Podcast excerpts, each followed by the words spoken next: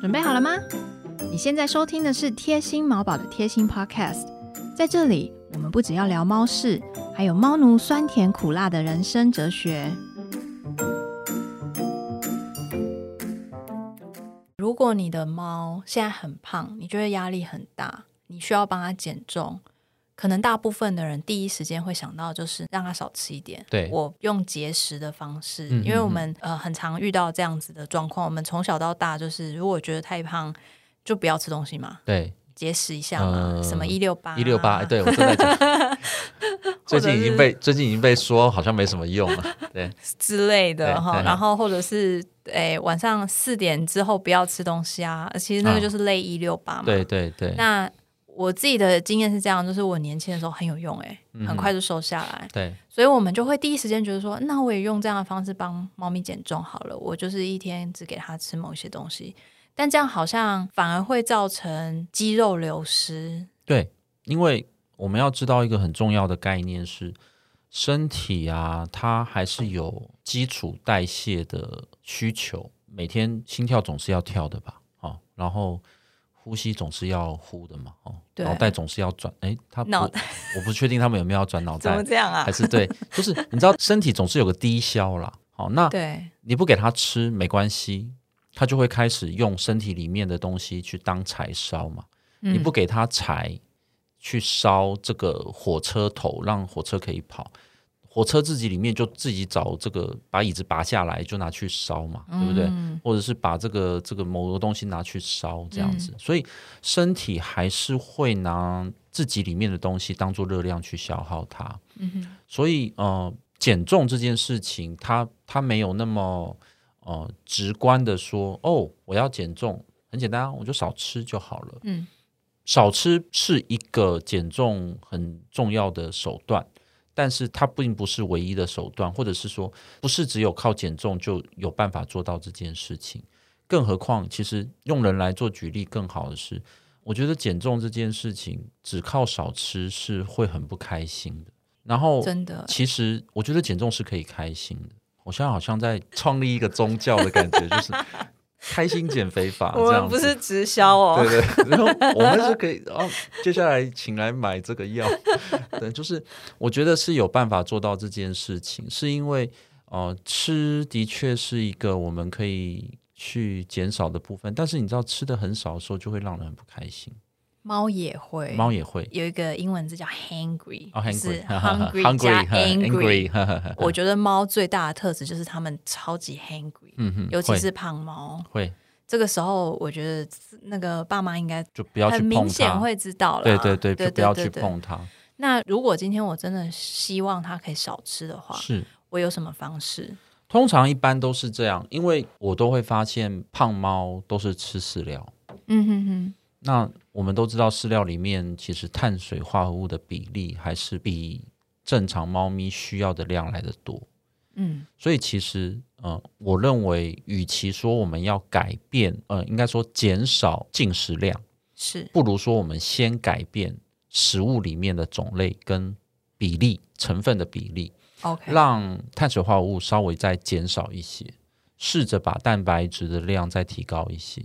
好，那这样的情况之下，我觉得可以先做到某种程度的调整。嗯好哼，那呃，的确有一些处方饲料可以做，帮我们做到这件事情。那、哦处方饲料有意识的，嗯、多增加了一些纤维素，然后减少一些碳水化合物，以至于让猫咪容易有饱足感，并且不容易发胖。我觉得这个这个的确是成立的啦。但是你知道，就是如果真的它那么有效的话，那天底下就不会有胖猫了嘛。是啊，是仍然还是会有胖猫哦，所以除了这之外，我们我觉得还是要搭配不同的其他的方法。那有些猫是打死不吃处方饲料的哦，就是那闻到就觉得哦嗯不我一香，直以为处方减肥饲料的意思是它把热量降低。它有的确把热量降低，但是其实只有把热量降低这件事情没有办法持久，嗯因为我们会发现就是就是猫不开心也好，或是猫会到处找吃的也好，嗯哼或是主人心软也好，嗯我，就各式各样的不同的理由，反正就是猫都会最后失败最后就放弃了。所以处方饲料，也许如果你的猫愿意吃，它有可能是一个干干控对可以做的一个替代方案，对对或者是我可以开始去寻找蛋白质稍微高一点，呃，碳水化合物稍微低一点的这个饲料，对，是或者是失食了，就增加湿食，对，，就是失食了，或者是鲜食了。鲜食，对，那我我看到很多吃鲜食的猫咪或狗狗，嗯就是它不是因为肥胖而而改吃湿食或鲜食，有可能是因为这只狗或是这只猫因为过敏，它吃饲料反而皮肤过敏，嗯哦，哼，它吃饲料反而呃有其他的一些状况，而、我们就建议吃湿食或鲜食，然后诶。就瘦下来，就瘦下来，来，因为其实嗯吃鲜食、诶反而容易控制热量。因为很容易饱，就像你吃饭喝汤一样，它对，嗯有就就水哎，分在其里实面，鲜食在鲜食吃吃久了以后，就发现哎体重就蛮容易被控制下来。所以其实它也是另外一个我们可以做的做的改变。嗯哼，只要猫咪愿意吃、喜欢吃，其实是这样就算达成一个刚才金医师讲的目标，就是开心减重。是我还是有在吃东西，我还是没有饿肚子，可是我又可以有我希望可以吃到的东西，我喜欢的东西，然后足热量又不会太低。开不开心，我觉得要问猫本嗯本，所以它本人爸妈啦要对仔细看看对猫咪愿不愿意对。。但是我觉得增加运动是肯定会让猫开心的。这个好像鸡生蛋，蛋生鸡的原理，因为我很常遇到很胖的猫，它是不动了。对他已经不动了。对，那这个时候我们又希望他动起来，他才会开心，这就会比较困难一点。所以就对不对就开始要从低标开始，你就说它嗯不，动，我们就让它可以动三步这样嗯子。 所以我可以拿零食出来让他对，动慢散慢步对慢慢去去鼓励他。这这有非常非常多哦、呃行为调整的学问跟专业理论在里头。嗯我们用不同的逗猫棒，我们用不同的这个玩具，我们甚至在居家环境当中增加这个让它可以往高处走的一个一个步道。嗯这些东西其实都是运动。嗯当我们在增加这些设施的同时，嗯哼啊，我我们就会看到猫咪会开始动起来。那这也包含着我们家人、家长跟猫咪的互动。嗯哦，就说我们只是做了一个楼梯，然后就叫它动，就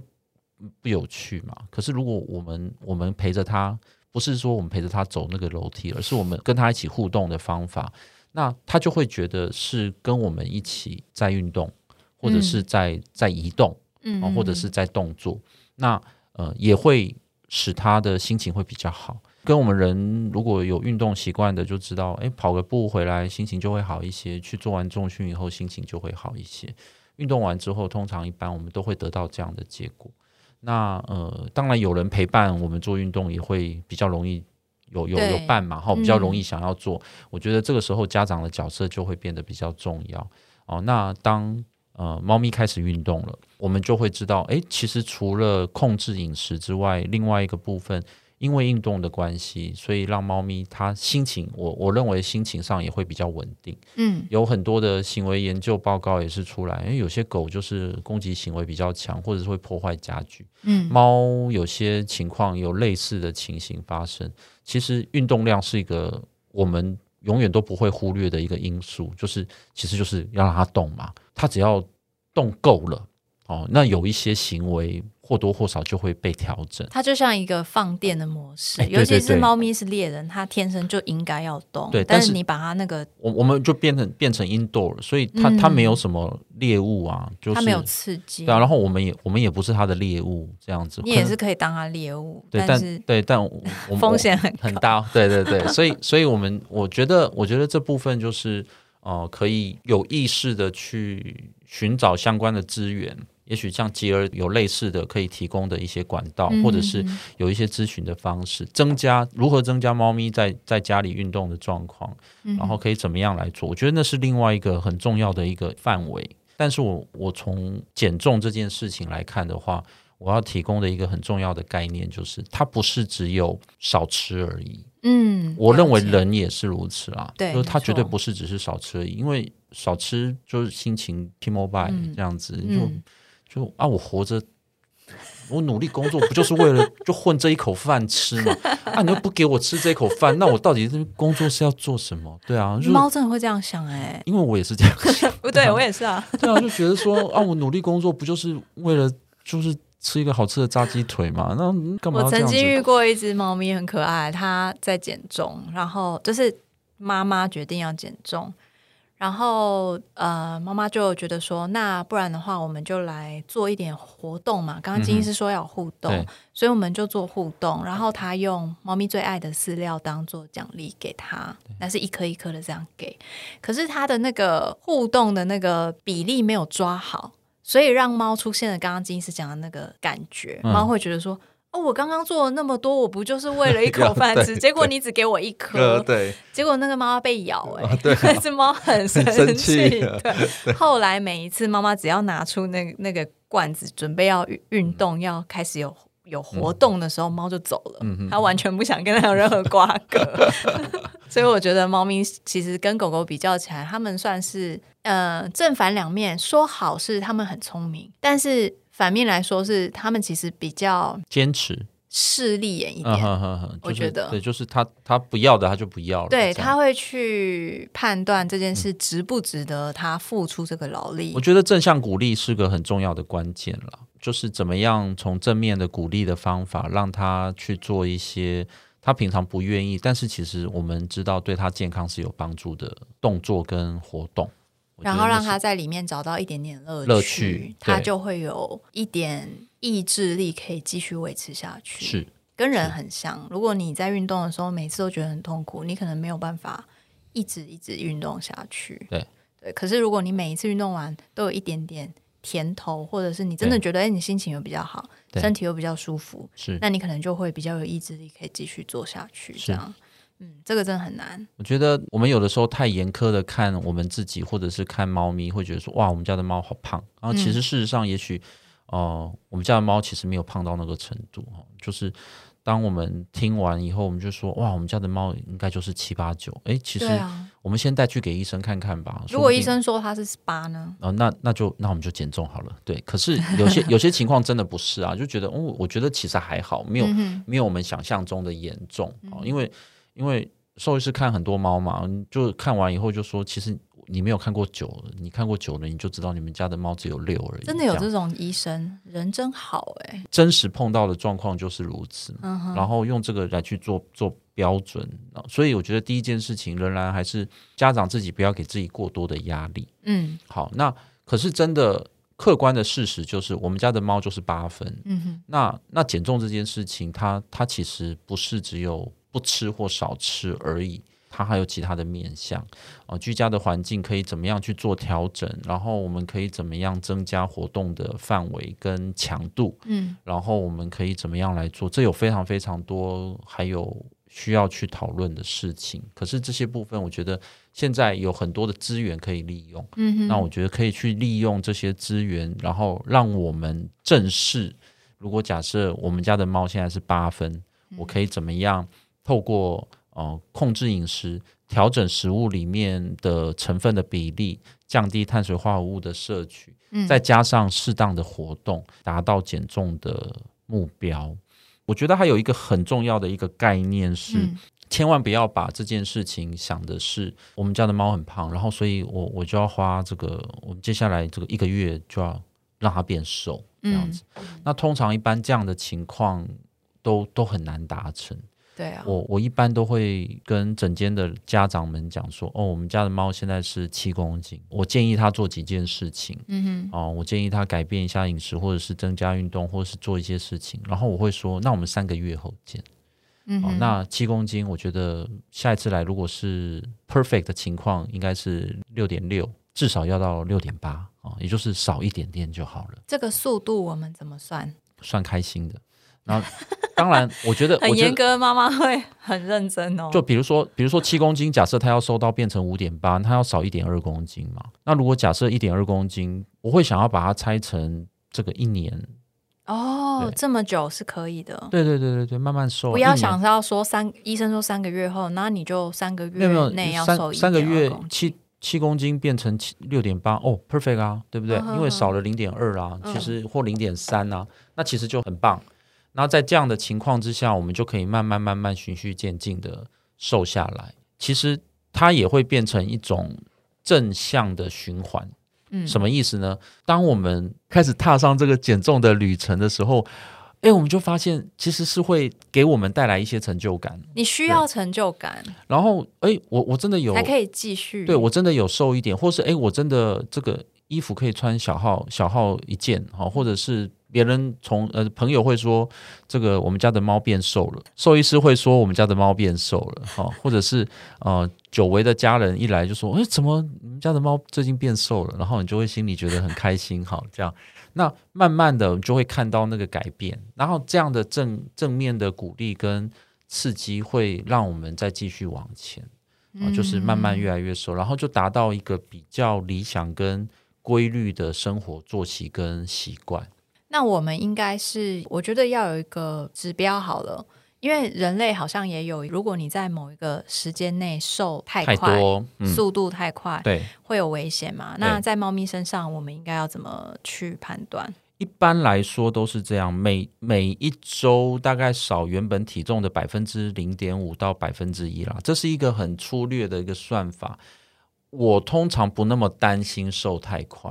因为我们刻意减重这件事情啊，嗯其实在猫身上还真不容易做得到。它所以不会允许你这么对它做。你说猫吗？对啊我觉得是有可能这样，但是我个人比较不那么担心，因为我们严格执行减重计划以后，它瘦过头然后生病。嗯如果真的碰到这种情况的时候，其实猫有有时候它几不见得瘦到的是脂肪，有时候瘦掉的是肌肉，嗯然后结果反而猫咪的营养变得不良，然后它反而出更多的问题。嗯，这种情况，就学理上或者是就理论上，甚至有很罕见的情况下，的确是有有可以发生的。嗯但是实际临床的经验，我比我个人比较少看到这样的情况。回过头来来说，我说一个礼拜百分之一，那如果是用七公斤来算的话，其实百分之一就是七十克嘛，一个礼拜少七十克，两个礼拜少一百四十克，就是零点一公斤这。样大家有一个标准。哇，那其实我认为那个蛮不容易达成的，因为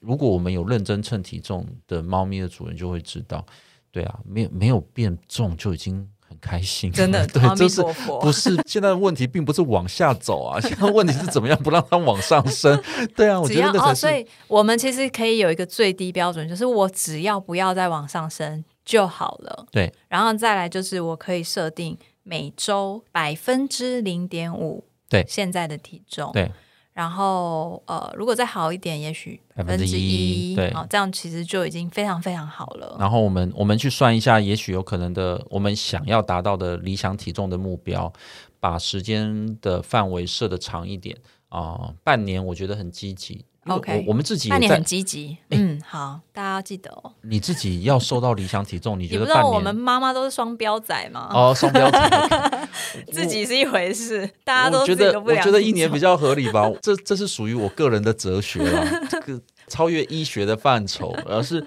而是那个价值观的部分。我觉得半年，如果你没有压力，猫没有压力，我我觉得 OK 重啊。人没有压力也很对重要。对对，然后可是可是如果会有压力，九个月啊，一年啊，然后把它摊开来，摊、嗯摊提的来去嗯嗯嗯慢慢减重，然后我觉得就会就慢慢可以达到这件事情。从行为上面，我倒是想要提醒大家，就是如果你现在是光靠节食在减重的话，如果你慢慢发现你的猫活动量反而越来越少，这可能就是刚才金医师讲的那个忧郁的是前兆喽。，对，所以你应该要再重新检视你是不是速度太快，因为对毕竟虽然我们刚刚有说百分之零点五、百分之一，可是毕竟每每个人每只猫的食量，它希望可以吃的东西，对它来说吃的开心的那个分量可能都不一样，对所以那个脚步可能大家要再仔细一点去找平衡。我我分享一下我们家的猫的故事，就是我们家的猫本来是住在医院的猫。一开始的时候，它是流浪猫，然后住在医院，然后后来我们就把它带回家，然后小朋友在照顾它叫什么名字、啊它？叫马克，然后是叔叔吗？对，是公猫，就是会发胖的那一种，你结扎了以后就发胖这样子，我就变很胖哦。然后我们家的小孩就说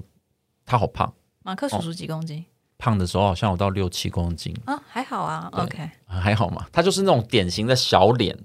哦然后就是一个三角形哦。然后我就跟我们家的小孩说，我们我们要开始帮他减重了。 ，OK，好，然后我就请他们每个礼拜称一次体重，嗯哼，然后就出现了我刚刚说的情况，哦就是不称还好，一称就反而就发现了一个秘密，他每个礼拜就偷偷在重，？确定是他吗确定是 他，诶为什么一直在重 这怎么样子？发生啊什么 事然后我们就认真的讨论一下，以后发现？OK，我们家五个人会在不同的时间都会喂他 吃饭，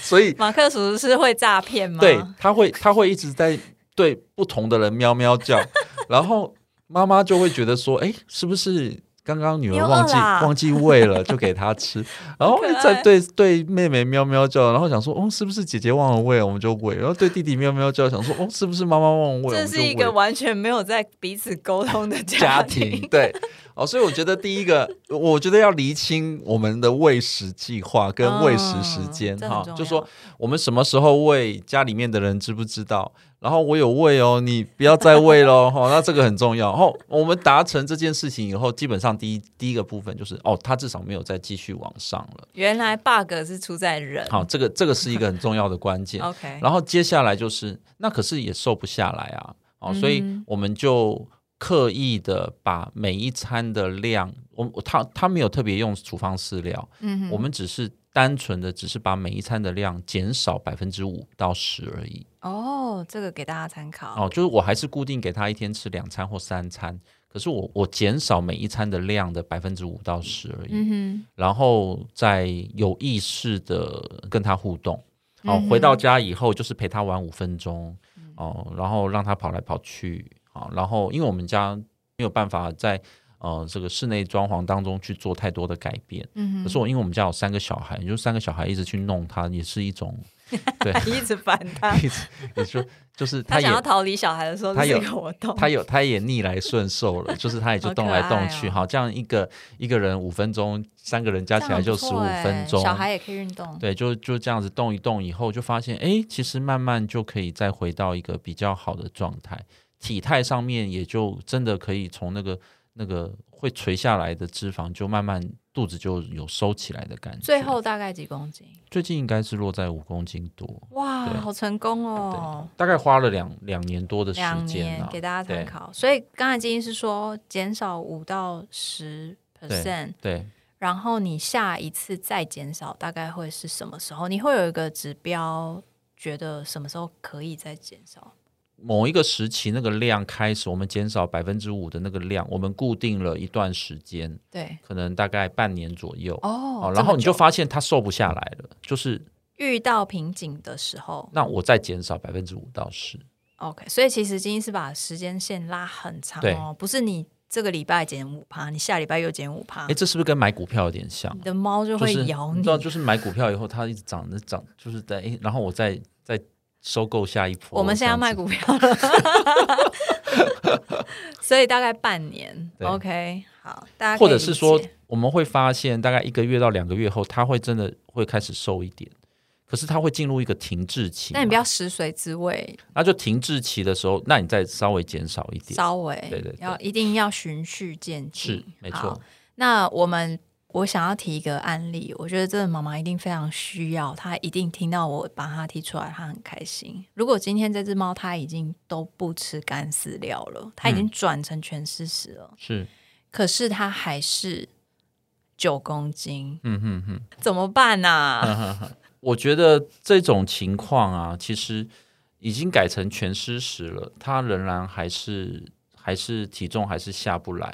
啊然后就是我们说这种呼吸都会胖，对啊，好可怜、就是喝水。都会胖。可是它活动，动力很好哦，因为我我们昨天试训的时候，我不知道今天有没有看到，对啊，他还在动，他还在玩对呢、他还在玩然后而且他对冲刺很快，所以我们至少我们可以先 rule out 他没有关节，关节的问题，对对对各方面的疾病、健嗯康哼状况都 OK。活动力也很好。我觉得可以考虑再把食物的种类从湿食再换成鲜食。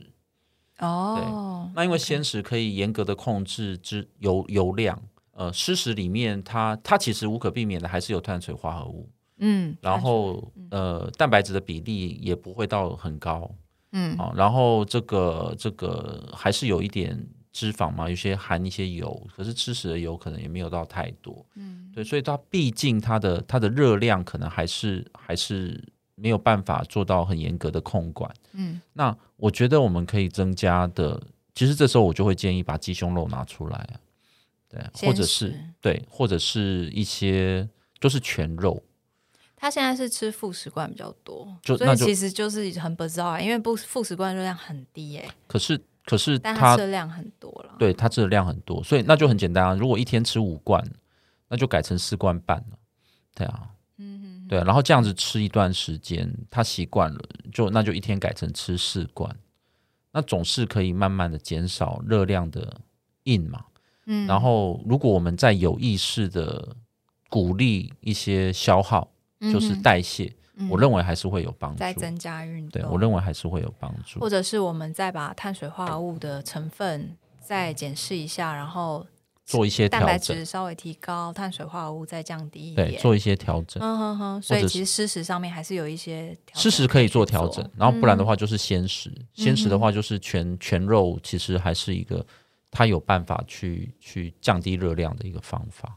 所以鸡胸肉是很好的武器，是不是？鸡胸肉哎是，工具啊，对不是对武器对，武器工具都可以。对，因为因为我我会碰到有一些有一些呃老猫或是老狗，我希望它吃好一点，因为我希望它胖一点。嗯哼，然后我就说，你不要再给它吃这些，你可以你啊，或者是那个手术完的狗狗、猫咪说，哎，怎么恢复比较好？我说可以给它多吃一点蛋白质啊，这样子。嗯哼，然后大部分的家人都会说，那那我去弄鸡胸肉给它吃。嗯哼，可是那一种的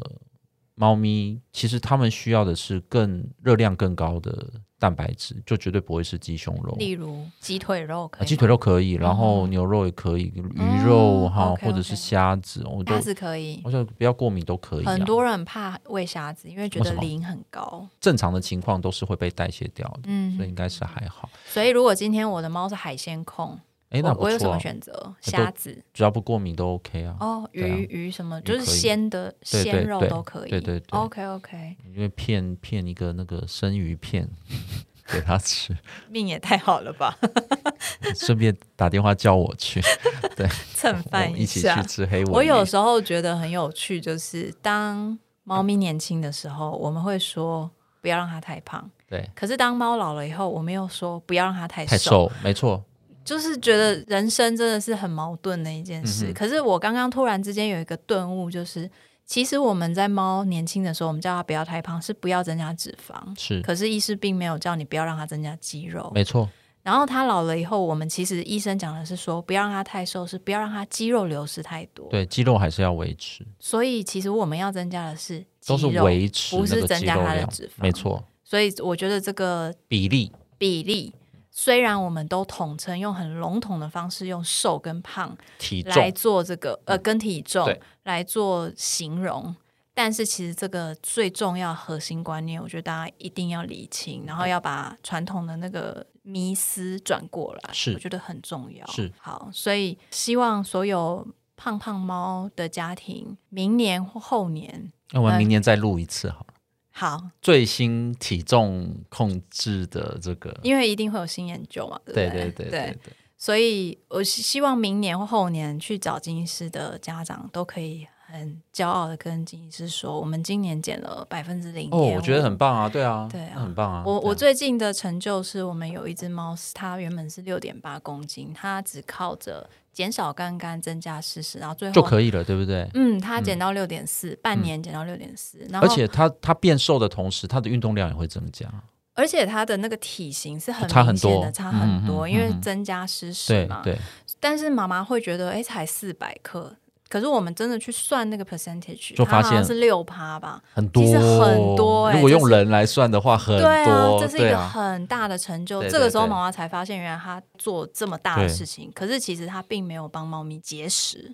嗯，因为她的猫还是整天吃的很饱，是。看起来也没有到很瘦啦，嗯，但是那个体重的范围就是差很多。差很多。我觉得那个就是大家可以好好跟杰儿讨论说，诶，我们家的猫这样子，在家里面我们可以做到哪些事情？嗯哼哼，它绝对不是单一一次在整间可以解决的一个主题。套一句我的减重教练啊，不是减重教练，健身教练啊说，一样啦，概念是 一样。减重是一种生活习惯嘿和态度，是它不是一件事情。对对，它不是一个任务，它是你一辈子的事情。我可以提供的是认证，他需要签证， 就是证 书或者是进来以后， prescription 对，或者是进来以后，我说，哎，他不需要减重，有没有？对， 就是对好，我，所以我如果你现在还真的一直被原本就是你看医生，你一直觉得医生给你很多压力，我觉得你可以去 double check 一下，找是是找多一点 second opinion 啊，问是问，我觉看得是。嗯，这个医生是不是真的觉得对，因为因为我们还是会兽医师，我们或多或少还是有一些主观的认定嘛，对？所以我觉得被医师认证可能会稍微比较安心一点。好，那当然我们去嗯找一个这个信得过的，或者是沟通得来的，然后我们真的确认，他也是用一些比较客观啊、呃的标准来去帮我们做评估。那真的是那那我们再来讨论可以怎么做。嗯哼哼，好，非常谢谢金医师给我们这么多猫咪肥胖和减重的讯息，那我们就明天再录一次喽。